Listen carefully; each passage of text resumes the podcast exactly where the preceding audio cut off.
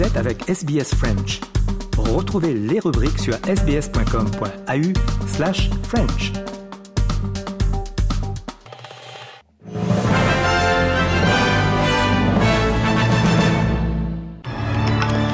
À la une de l'actualité de ce 8 avril 2023. À Tel Aviv, une attaque à la voiture bélier a fait un mort et au moins cinq blessés. Elle illustre le regain de violence entre Palestiniens et Israéliens. En Australie, le leader de l'opposition Peter Dutton persiste et signe en expliquant au quotidien The Australian pourquoi, à la surprise générale, il a décidé d'appeler à voter non dans le cadre du référendum sur la voie aborigène. Et enfin, nous irons en Corée du Sud où la plus grande entreprise du pays, Samsung, a vu fondre ses bénéfices de plus de 90%.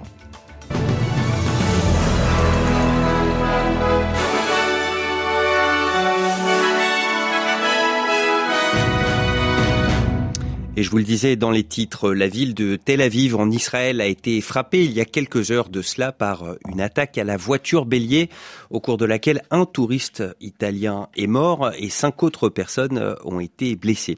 L'assaillant, lui, a été tué par la police, mais cette nouvelle attaque illustre le regain de tension entre Palestiniens et Israéliens.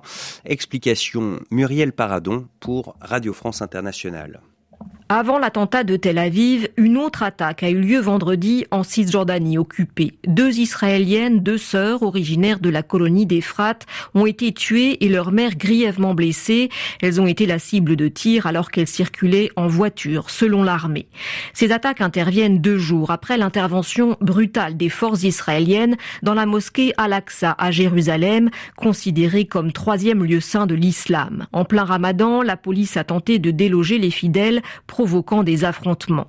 Plusieurs pays ont condamné ces violences. Le Hamas au pouvoir à Gaza a répondu en tirant des roquettes en direction du territoire israélien riposte d'Israël, des frappes contre l'enclave palestinienne, mais également contre des positions du mouvement islamiste au sud Liban. Ce vendredi soir, après l'attaque de Tel Aviv, le gouvernement israélien a annoncé, je cite, la mobilisation de soldats et policiers supplémentaires pour faire face aux attentats terroristes. Aux États-Unis, un nouveau recul pour le droit à l'avortement. Un juge fédéral vient ainsi de retirer une autorisation de mise sur le marché pour une pilule abortive, le mifepristone, qui était pourtant en circulation depuis plus de 20 ans et qui est employé pour plus de la moitié des interruptions volontaires de grossesse aux États-Unis. L'administration Biden dispose d'un délai d'une semaine pour faire appel de cette décision, une décision qui pour la vice-présidente Kamala Harris établit un dangereux précédent. There is no question that the President and I are going to stand with the women of America and do everything we can to ensure that women have the ability to make decisions about their health care, their reproductive health care, in, in a manner that is, is, is what they need, and they decide that, not their government. Pour la deuxième journée consécutive, la Chine a envoyé des navires de guerre très proches des côtes taïwanaises et Pékin a par ailleurs annoncé de nouvelles sanctions visant des personnalités mais aussi des institutions aux États-Unis, des mesures de rétorsion chinoises qui font suite à la visite de la présidente taïwanaise Tsai Ing-wen aux États-Unis où elle a rencontré le président de la Chambre des représentants. À Pékin, Stéphane Lagarde pour RFI. La Chine ne décolère pas et poursuit sa riposte contre ce qui est perçu ici comme un geste séditieux. Pékin avait averti, la simple poignée de main entre Tsai Ing-wen et Kevin McCarthy serait considérée comme une provocation déclenchant aussitôt des représailles. Résultat, deux institutions américaines sont dans le collimateur de ces nouvelles sanctions. L'Institut Hudson, qui a remis un prix à la présidente taïwanaise le 30 mars dernier, la bibliothèque Ronald Reagan, en Californie, là où elle a rencontré le président de la Chambre des représentants américains. Ces sanctions s'appliquent au personnel de ces organismes ainsi qu'à la représentante de Taïwan aux États-Unis. Le ministère chinois des Affaires étrangères affirme ce vendredi que les institutions comme les individus sont désormais interdits d'échanges, de coopération, de commerce avec des personnes ou des institutions en Chine, Hong Kong et Macao compris. Quiconque s'attend à ce que la Chine fasse des compromis sur la question de Taïwan ne fera que se tirer une balle dans le pied, a affirmé le président chinois. Stéphane Lagarde, Pékin RFI. Un mot maintenant sur la Russie où le journaliste du Wall Street Journal, Evan Gershkovich, a été inculpé pour espionnage, un préalable dans le système judiciaire russe à l'ouverture d'une enquête criminelle. L'agence d'État russe TASS, qui a fait cette révélation, précise qu'Evan Gershkovich nie en bloc ces accusations. En Australie, ce long week-end de Pâques débute avec un drame. Quatre personnes sont mortes hier soir et une cinquième est actuellement entre la vie et la mort après un accident de la route, une collision frontale intervenue sur une route se situant près de la frontière entre la Nouvelle-Galles du Sud et le territoire de la capitale australienne. Parmi les victimes, une femme de 52 ans, un homme de 54 ans ainsi que deux jeunes d'une vingtaine d'années. Le survivant de ce crash, également âgé d'une vingtaine d'années et dont le pronostic vital est toujours engagé, a été héliporté vers un hôpital de Canberra. À noter également qu'au cours de ce week-end de Pâques, on devrait voir les températures chuter tout le long euh, de la côte est australienne. En effet, des vents puissants balayent actuellement euh, le littoral. Ça devrait se calmer dans la journée, mais le mal est déjà fait et ces vents froids vont faire baisser de quelques degrés le thermomètre, en particulier dans le sud du Victoria, dans les zones euh, en altitude de Nouvelle-Galles du Sud et d'Australie méridionale, mais aussi en Tasmanie où on attend même de la neige au-dessus de 700 mètres d'altitude. Des conditions météo auxquelles les Australiens sont peu habitués. C'est pourquoi la météorologue Miriam Bradbury appelle la population à bien s'informer concernant de possibles avertissements. Particularly for Tasmania, southern Victoria, elevated parts of New South Wales and parts of southeast South Australia as well.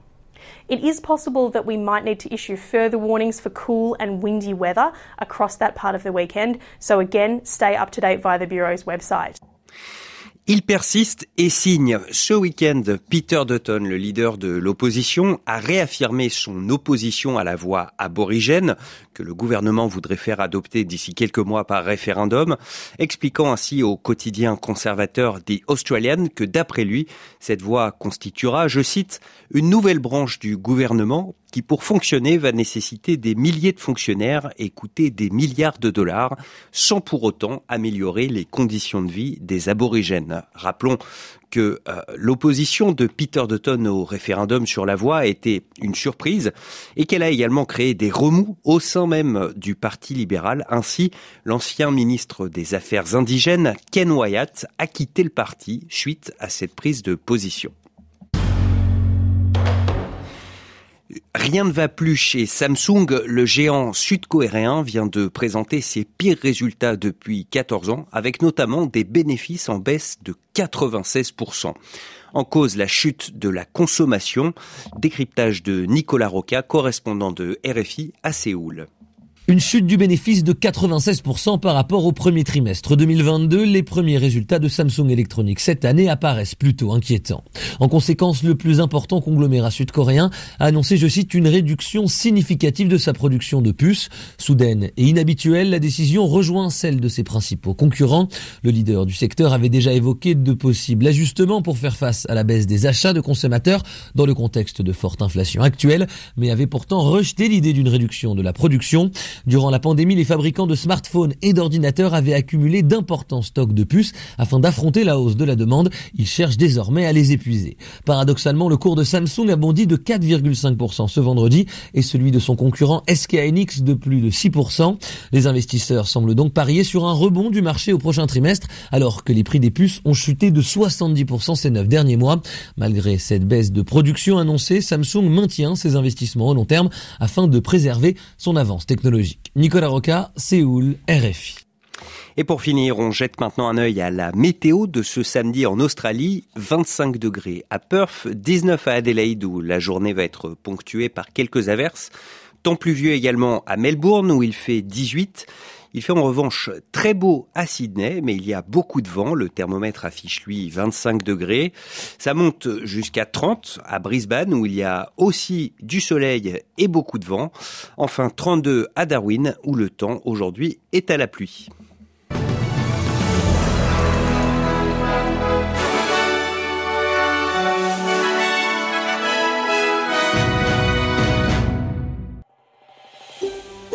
Vous voulez entendre d'autres rubriques comme celle-ci? Écoutez-les sur Apple Podcasts, Google Podcasts, Spotify ou n'importe où où vous obtenez vos podcasts.